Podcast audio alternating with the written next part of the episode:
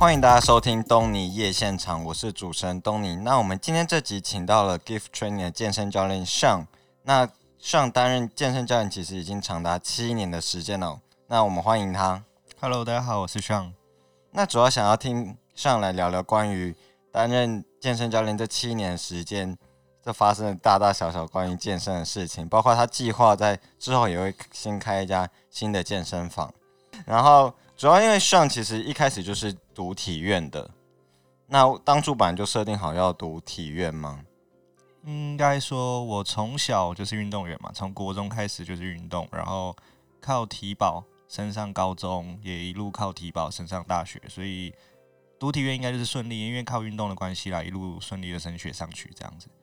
那读体院那个主要的主修项目是什么啊？橄榄球，我是橄榄球专项的，所以没有专门要往运动员的路线发展。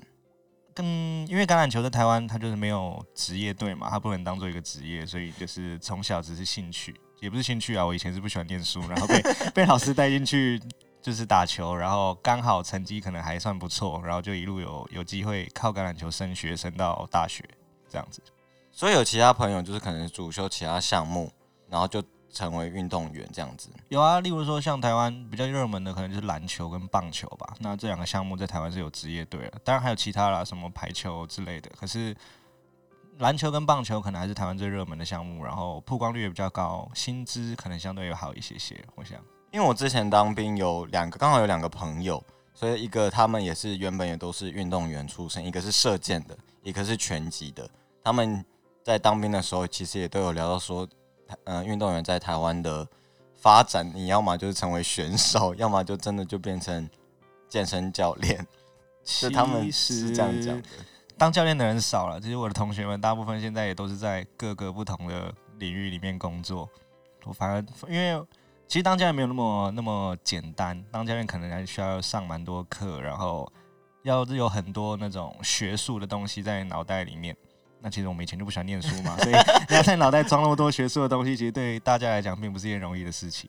当初计划要当教练，其实本来也是抱着说，啊，不用不用读书了，不用考一些，不用看一些太大量的资料什么，才去当健身教练吗？其实不是诶、我是大一。其实我一开始大学一年级的时候，我在餐厅打工，然后我是刚好大一念完的时候有机会出国比赛。那在坐飞机的过程中间，跟一个学长聊天，然后聊一聊之后，他就说、欸他在健身房工作啊，然后问我有没有兴趣。然后我是因为这样子，然后就刚好踏进这个领域的。然后一开始就去健身房当工读生嘛，打工，维护环境啊，打扫一下，然后看一下健身房的的生态是什么样子，这样子。然后到后来，慢慢的去上了一些课，然后考了一些证照，然后经过就是健身房的培训之后，才转成正式的教练这样。然后这一做就做了七年的时间嘛，就是以一开始的时间来说的话，对，到现在差不多七年到八年之间了。那一开始因为你毕竟可能是在比较连锁的健身房当教练，那到现在自己开，可是大部分找你来的客人应该还是各个种类都有吧？就是你自己最害怕 遇到哪一种客人？嗯，现代运动来运动来上课的族群，大部分都还是上班族啦。嗯一般的上班族最多。那你说我害怕，害对啊怕碰到人，还是不能说？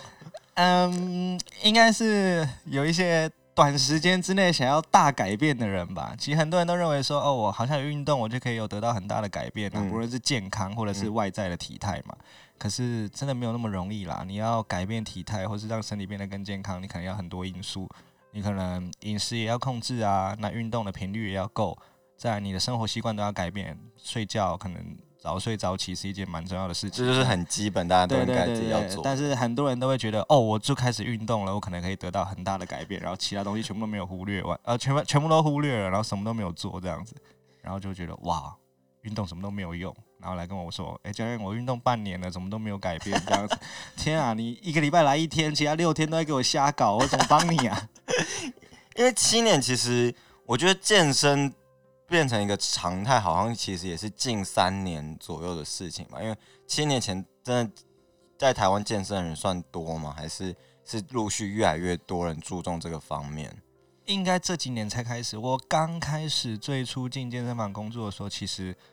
这种现在很多的这种小型的健身工作室是完全没有的，然后大型的连锁健身房的规模还有数量也都没有现在这么多。当初我在工作的时候，健身房那个区域可能就只有我们吧，直到那时候的两三年后开始，陆陆续续一年内可能以五家、十家的规模在呃的数量在在增加这样子。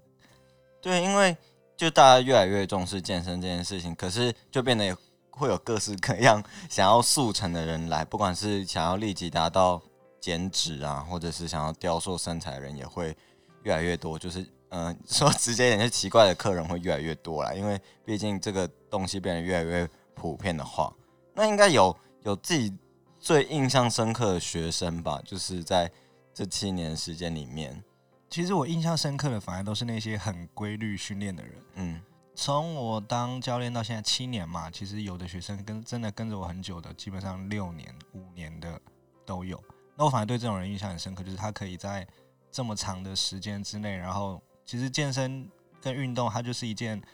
不会太多变化性，或者不会说一直会有新的。呃，新的冲击给你的这种运动，它就是日复一日，一直重复的做相同的事情，就是规律性。对，规律性。那他们可以坚持这么久的时间，其实反而我觉得是很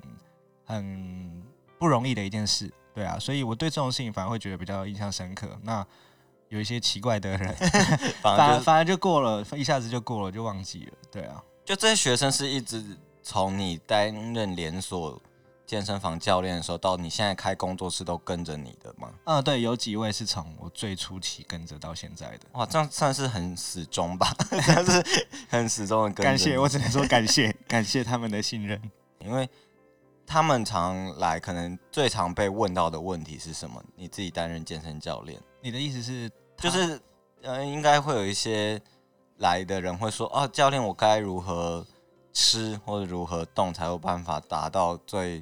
最快的效果或什么的，应该也蛮多人会问这种问题的。当然，当然，就是最常被问到的，当然就是说，哦，既然，我可能想要减重啊，我想要改变体态。然后，这个其实现在你要上到网络上找找一些相关的资讯，已经越来越多了，所以还蛮多人已经是有一些基本的知识在脑袋里面了，让我们跟他解释，他其实很快能理解。嗯。但其实现在，我觉得近几年最常碰到的状况，可能是身体有一些状况的人，例如说。他的身体有些疼痛，或者说他有一些动作做不到，然后他反而比如不是去找医生寻求，他反而来找教练。我说：“哎，教练，我的手举不起来。”哎，或者说：“哎，教练，医生都叫我要去训练，我才可以改善我的腰酸背痛啊之类的。”其实近几年反而有这种更多这种状况，因为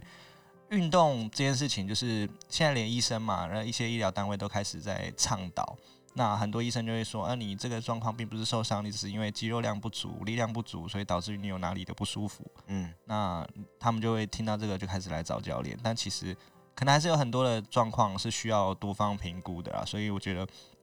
以前会很常碰到这种，哎，我相信我想要瘦这里瘦那里的学生。那现在比较多的是那种，教练我可能有一些状况，肩膀酸，对对对对，那我可以怎么改善？对啊，我觉得这是一个趋势，就是它不单纯。运动这件事情不单纯已经是只改变你的外在外表了，它可能可以去帮助你解决你身上的一些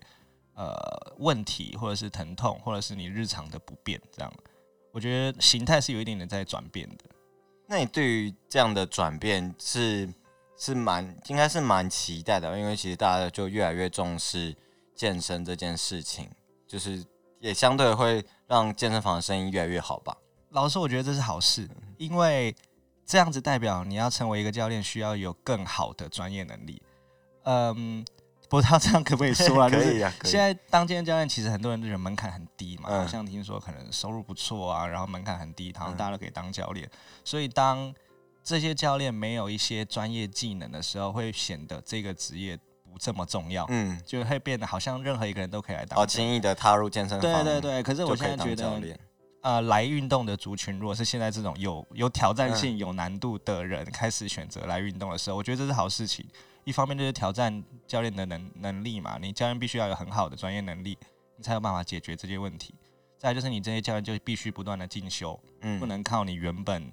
可能会的东西，然后就一招教教永久这样子。你就是不断的去学习新的技能，然后去解决新的问题。那我觉得这对这个产业来讲，或者说这对。运动这件事情，运动的发展来讲，都是蛮好的事情，就是一个好的循环啦。就是有更难的问题出现，就会有就证照就必须健呃教练就必须更加精进自己的能力或什么的。对对对对，所以反而在一些不愿意努力的教练，或者说他真的还有一点点落差的教练，可能会自然被淘汰。那我觉得就不比较不会有这种好像大家都可以当教练啊，教练的门槛很低这种这种想法出现。我觉得这是好事啊，我自己是蛮乐见的。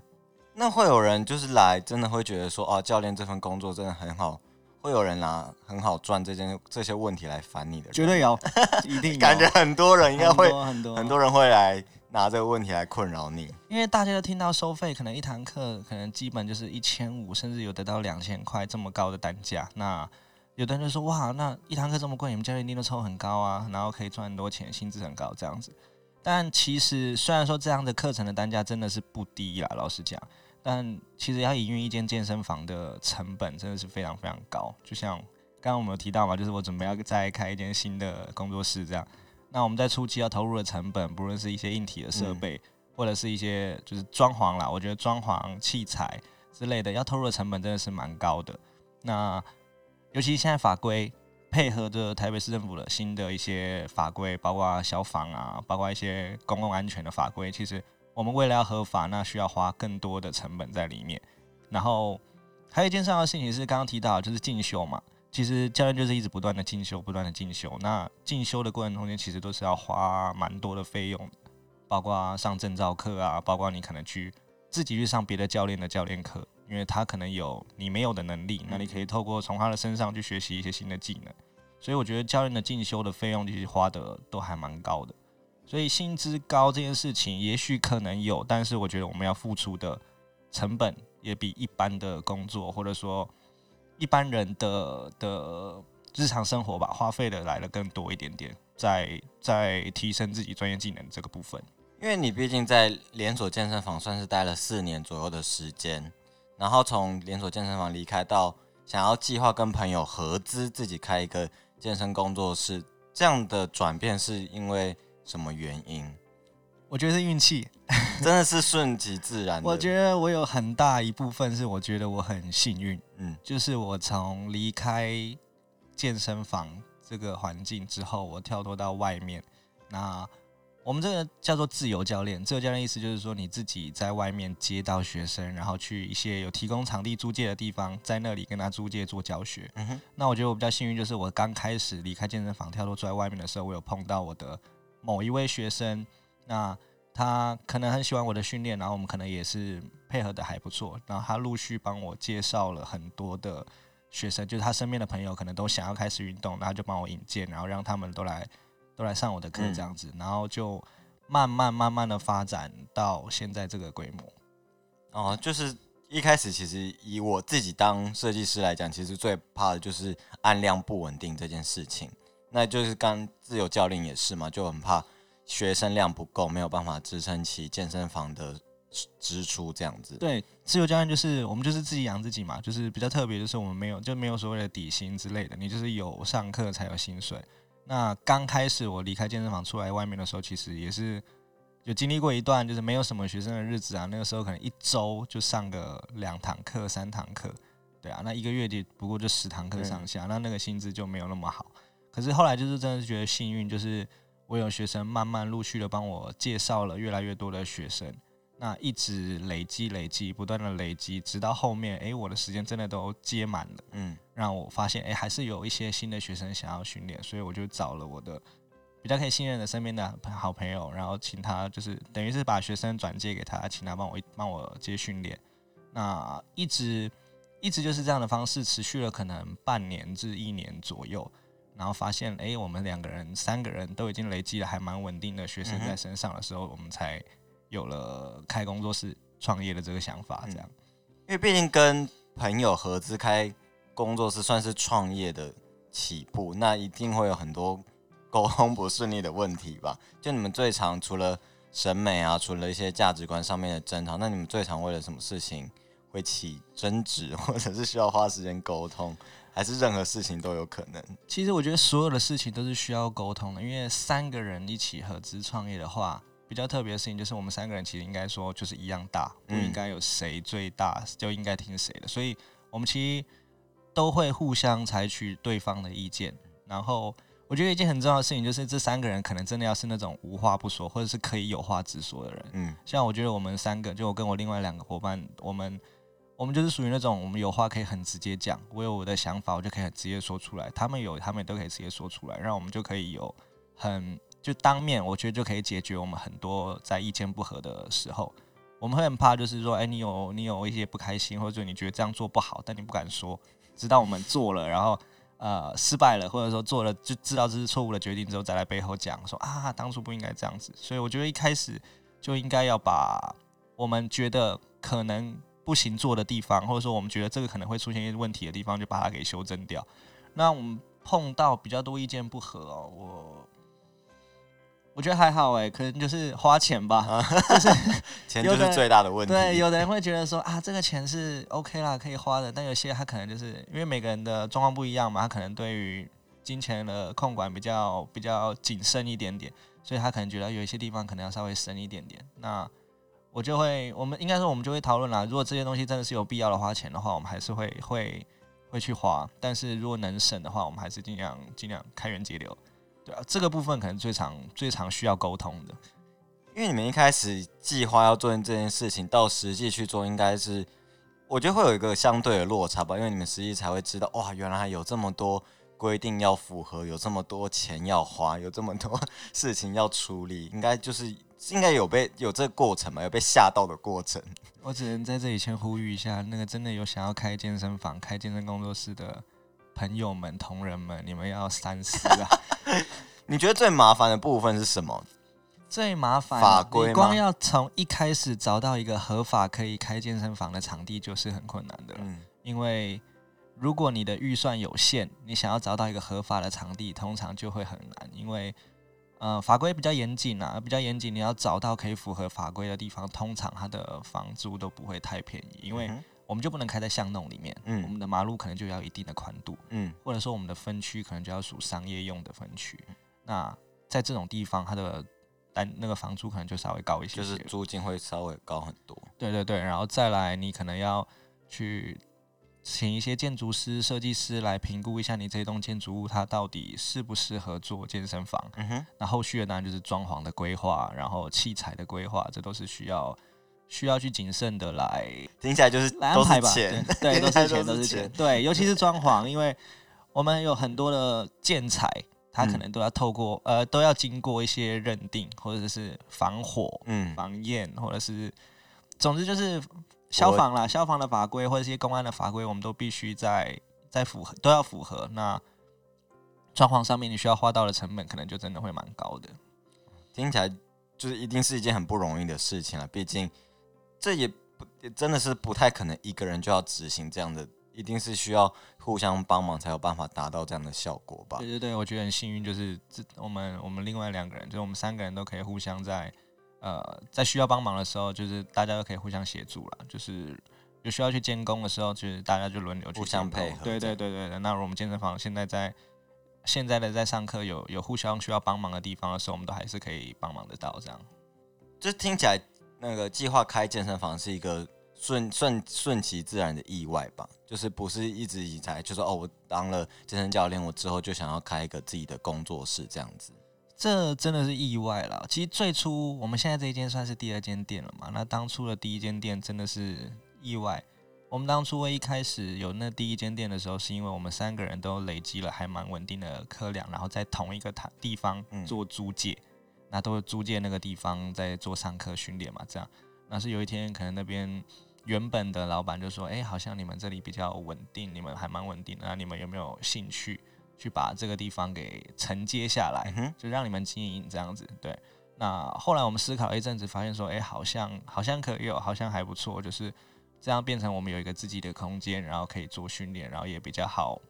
安排安排。对对对，后来我们就就接下来了。嗯嗯，那接下来这段时间就大概持续了两年吧，在这个地方我们就就还蛮稳定的在这里做训练。那直到后来，我们就是想说，哎、因为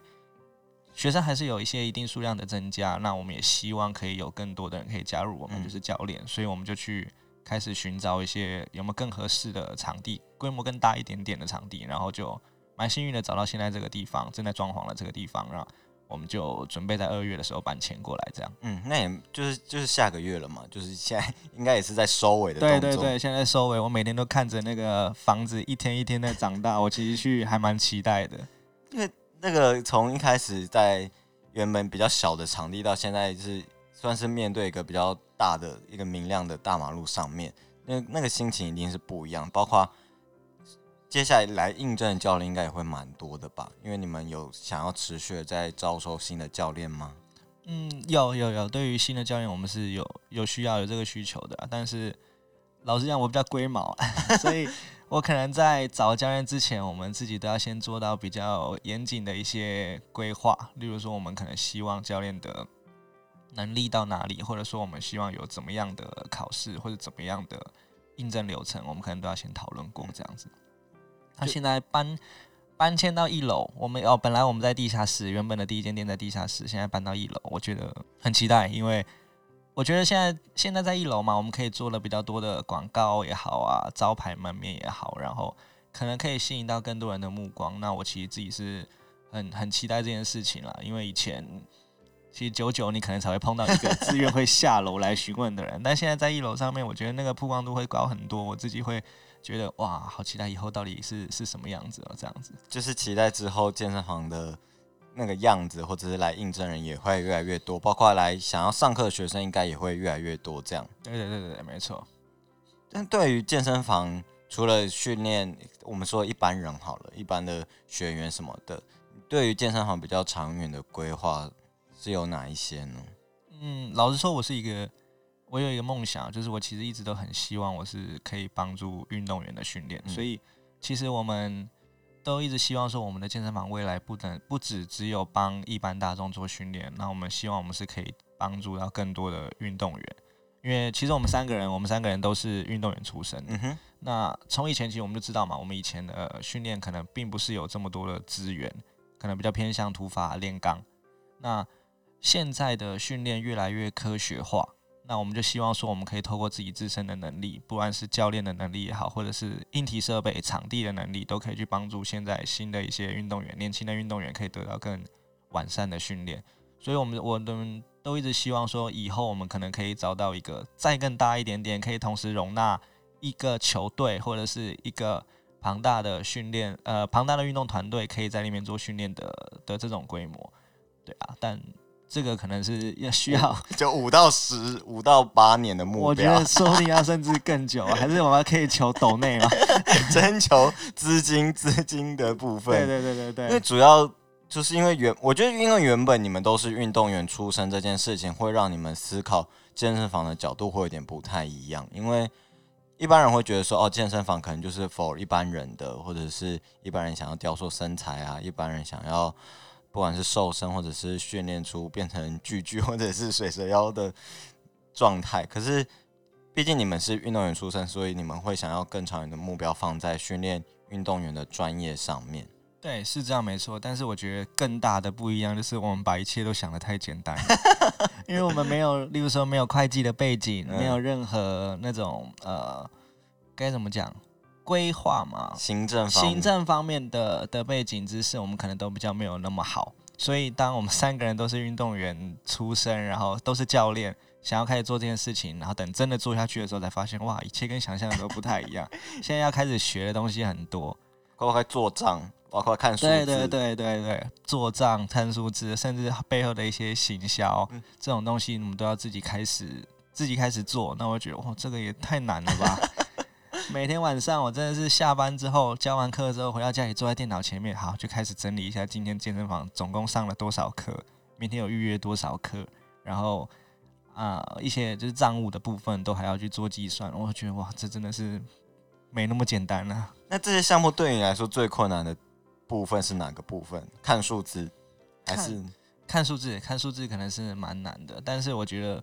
到目前为止，因为我们还是有请了一些会计会计师来帮忙，所以数字的部分还是交给他专业的。对专业的处理。那我觉得到现在为止最难的部分，我觉得是我觉得是行销部分吧，因为我觉得现在运动的知识其实在网络上可以搜寻到非常非常多，那各家健身房的广告什么的其实都下的蛮重的。那我们要如何在这么多竞争对手的情况下面去做出自己的特色，我觉得是一件蛮蛮需要花心思的事情。包括你可能写一些文案啊，写一些运动知识文也好，或者是一些冷知识文也好，我觉得那个都是要很多很多想法，或者是要很多很多时间去去动脑思考的。那现在变成我们可能平日的时间都必须要教课，都要训练，那可以去想到，可以去做这些规划，就就时间有限，所以我觉得这个部分可能是需要需要有人来帮忙的。嗯，就要花一点时间去规划的，因为对了，因为行销其实是现在，因为其实健身工作室其实也越来越多了，不管是小间的、大间连锁，其实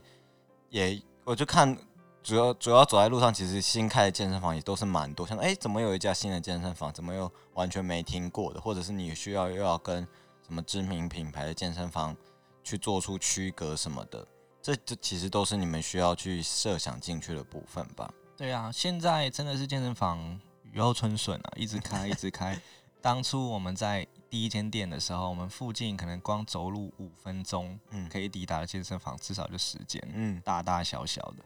那到新的现在这个地方，我觉得密度没有像之前那里那么高，可是相对我觉得之前密度高不见得是坏事，因为大家知道这里附近有很多种选择的时候，如果你的品质或者说你的给人家的信任感是比较高的时候，大家就可能会比较愿意相信你，而且因为密度高，你可能可以吸引到更多的人来到这里，他如果愿意选择你的话，对你是蛮加分的。嗯，那换到现在新的这个地方，我觉得是另外一种挑战吧，它的密度没有这么高了，可是变成。你要对这里附近的住户也好，或者是上班族也好，他们就是一个对他们来讲可能是一个比较未知的的东西。那你要如何创造出你的价值，或者说如何让他们认识你，那就是你反而是新的需要学的功课。这样就是看怎么给他们新的刺激，然后要如何吸引他们的目光，然后走进来询问说：“哎，我想要上课，其实要怎么介绍？”这样其实都是一个很蛮挑战的事情。对对对对，所以。我觉得行销这一块就一直是我这最近这一两年来比较认真，或者说比较需要在这个部分下的功课啦。说除了专业技能的部分，我觉得在行销的这个部分，我也下了蛮多的功夫在学习。因为不管现在其实看到很多健身房或者是健身教练都会经营自己的社群媒体，然后或者是甚至有很多 YouTube 频道都有健身教练的影片。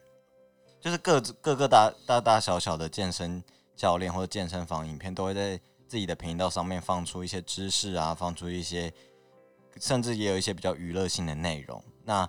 这些方面，你有你们之后的工作室是有想要朝这方面的规划吗？目前的话，我们的工作室品牌的话，我们在 Facebook 跟 IG 上面都有我们的。专业，嗯，那如果有兴趣的人也可以搜从上面搜寻得到我们。那我们现在也有在发展，说各个教练也有自己的专业，因为我们可能专专长的项目都有不太一样，或者说我们自己有兴趣的领域也不太一样，所以我们可以在个人的专业上面去分享一些自己有兴趣的或者自己专长的项目。那公司的就是健身房的专业上面，他可能就是分享一些大家比较常听到的一些运动知识。或者说，它只是一些公告，我们想要公告给大家的事情，这样。但我觉得，其实发展各个教练自己的嗯专业，或者呃粉丝专业，应该这样讲，就是各个方各个教练去做自己的行销，个人的行销也是一件蛮重要的事情。因为我相信每个人都会有自己想要创业的梦想啦，或者说每个人都想要有自己是有一定知名度的人，有这种这种想法。所以我觉得，透过透过粉丝专业这种形态，然后去宣传你自己。其实一个还蛮好的方式，因为现在社群媒体其实就是最好的曝光平台嘛。就是比起可能同时要做到线上跟线下的同时行销这件事情，对于其实对于各行各业都不是一件很容易的事情。包括你要怎么把线上的可能可能有一篇贴文，大家按赞的人很多，留言的人很多，但他们实际上会不会到线下报名课程，或者是来？实体的健身房询问，这也是需要去做转换的部分。那这也是完全 运动员出身的你绝对不会想到要处理这么多关于行销方面的事情，因为可能大家对于健身的知识还没有那么了解，可能他们从网络上面看，然后开始有兴趣之后，那实际想要上课还是需要一些时间才有办法达到他们走进门市来报名课程这段路吧。就是最你觉得从呃不管是学生报名或者是要做推广出去，这几这些中间最困难的部分是在哪一个部分？其实我觉得对我来讲，我觉得是重要最重要的部分。好了，我觉得最重要的部分其实真的是你教练自己的个人能力。嗯那如果你有一个专长项目的话，也许会更好。那嗯如果没有，我觉得你就要尽量的把你专业的部分显示给大家看，因为现在的选择非常非常多。那当如果你没有一个特别突出的能力，或者说你没有某一项专业技能是被多数人认可的时候，你要从这一堆健身房或一堆教练中脱颖而出，就是有困难的。所以，其实像我以我个人来讲好了，就是我除了在健身房里面，我从以前就一直也没有到以前了，就是我一直来做部分的篮球员的训练，嗯哼那也做了蛮长的一段时间。那我自己认为，在这个领域可以，呃，可以做出的训练强度是还不错的。那我觉得，因为有这一项技能，那也让我有更多不同的机会去接触训练各种不同的对象，包括在这一阵子有一些篮球运动员、足球运动员，甚至棒球运动员，都是我曾经呃以前没有接触过，但是这阵子有越有有开始碰到这样子的的训练的机会，这样，所以我觉得发展一些你的个人的专业技能是一件很重要的事情。当如果有需求的人，他可能会透透过不同的管道找到你，对啊，像我前阵子就是一直在做篮球员的训练，那可能因为口耳相传也好吧，我也不知道。那有这样的机会，后来有碰到一些其他不同专业项目的运动的运动员，那来找到我来帮他们做训练，我觉得这就是一个还蛮好的曝光的方式，对啊。所以发展，我觉得发展自己的专业技能、专长项目是一件很重要的事情。敬各位教练，倡导各位教练，就是因为其实就是在充实自己本身最具特色的地方来讲好了，就是你如何拉出跟别人不一样的差异，可能就是你着重就是在训练，可能训练运动员、训练篮球员这部分，这我觉得这就是你个人的特色跟别人不一样的地方，可能别人就会因为这件事情记得你，然后也知道你做的很好，所以就会来对没有 害羞的 被称赞不好意思这。样称赞有点不太习惯。然后就是，毕竟现在就刚才一直提到，就是行销的方式越来越多种，不管是在社群上面，或者是在实体行销上面，大家会被大量的健身资讯淹没嘛，就是大因为大家都开始重视这件事情，那如何在从中脱颖而出？其实回到自己本身，其实就是要着重在自己最擅长的那个部分，包括不管是训练运运动员也好，或者是你有哪一方面的专业能力，或者是你在控制饮食这件事情上面很比别人比其他教练厉害，就是别人跟着你吃都会有达到很厉害的效果，这件事情都是蛮都是蛮重要的吧？就像你刚才说的，对对对，然后分工还有一件事情，刚刚忘记提到，就是分工。因为其实如果还是硬要讲法规的话，其实我们教练是不可以给有任何的饮食建议的，嗯在在对一般人上面。所以，如果你今天你的团队或者是你个人身边有很多不同的资源的话，其实对你是蛮大的加分。例如说，你今天你的团队里面，或者说你的身边有很不错的营养师，他可以给你一些饮食的资源知识，或者说饮食的建议。那或者说你的身边有不错的物理治疗师，当你碰到你的客户还有一些疼痛状况，或者说还有一些受伤的状况是你没有办法处理的，那你可以转介给他，请他帮你来做更适当的处理。所以，如果你是一个团队的方式，或者说你身边有这样子很多的资源来帮助你的时候，其实这是你很吃香的地方，因为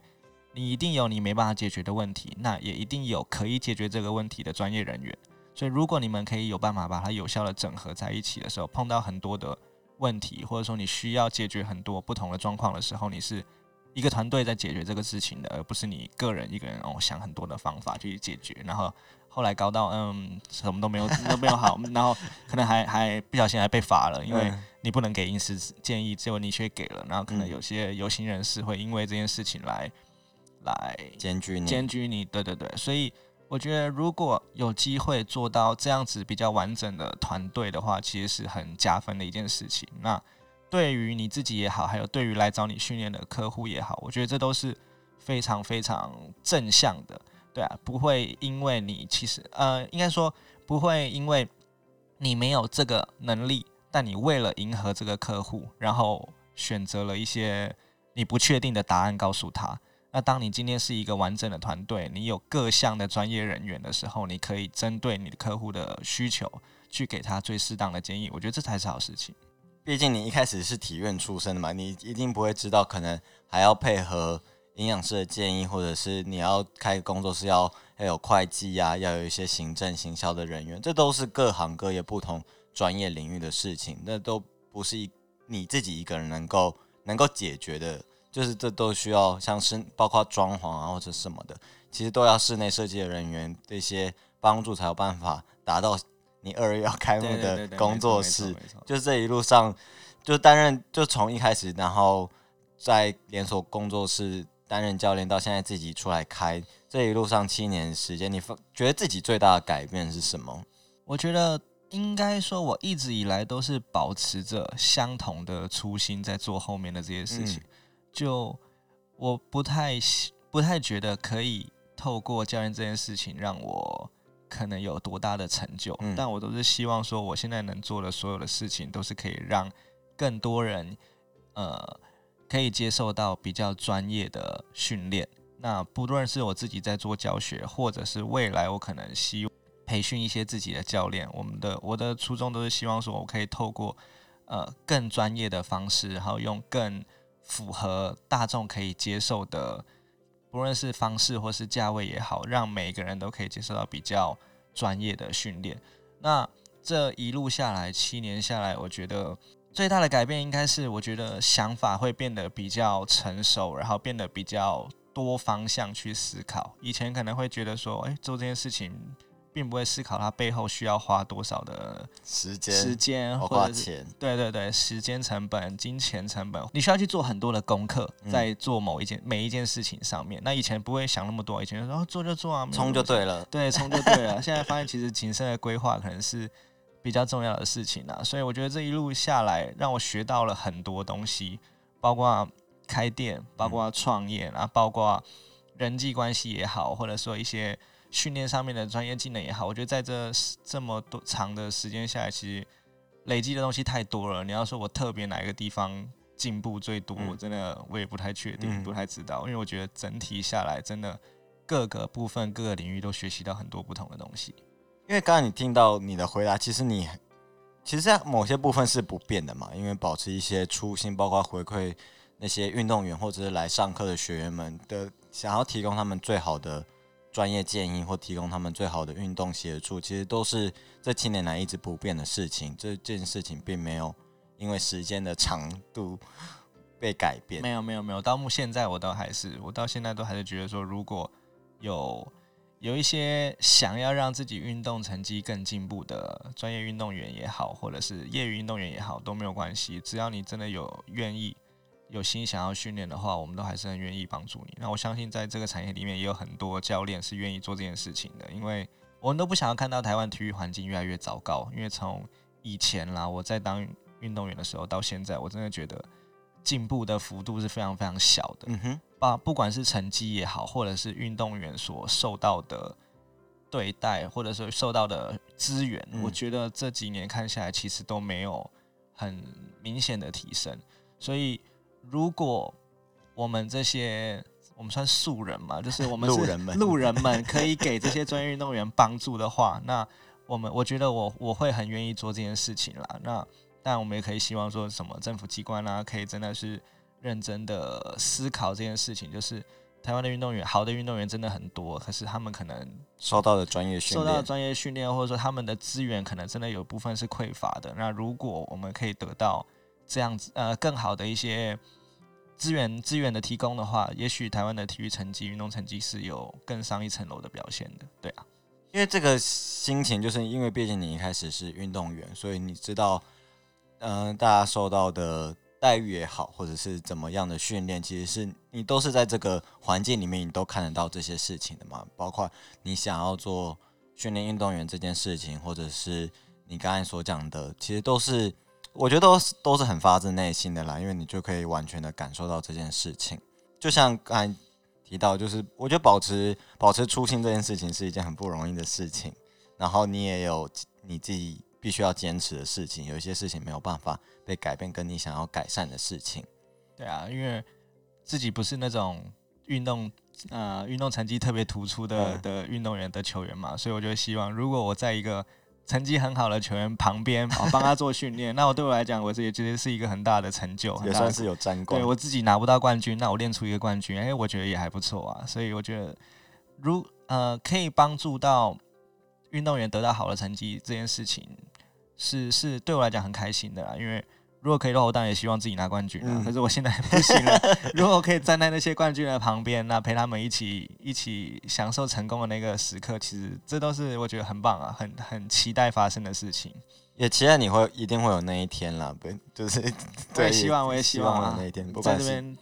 呃，现在在我手上的球员们，你们认真一点。开始就希望就那个你的球员都来听这一集，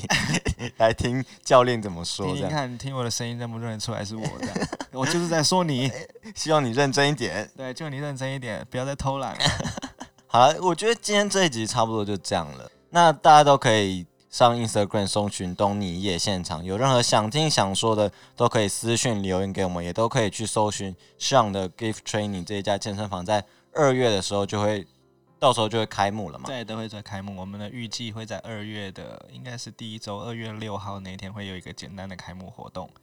对，然后到时候都可以大家敬请期待，然后想要运动的人都可以去找上教练报名，也都可以。那今天就这样了，谢谢大家。拜拜。Yeah.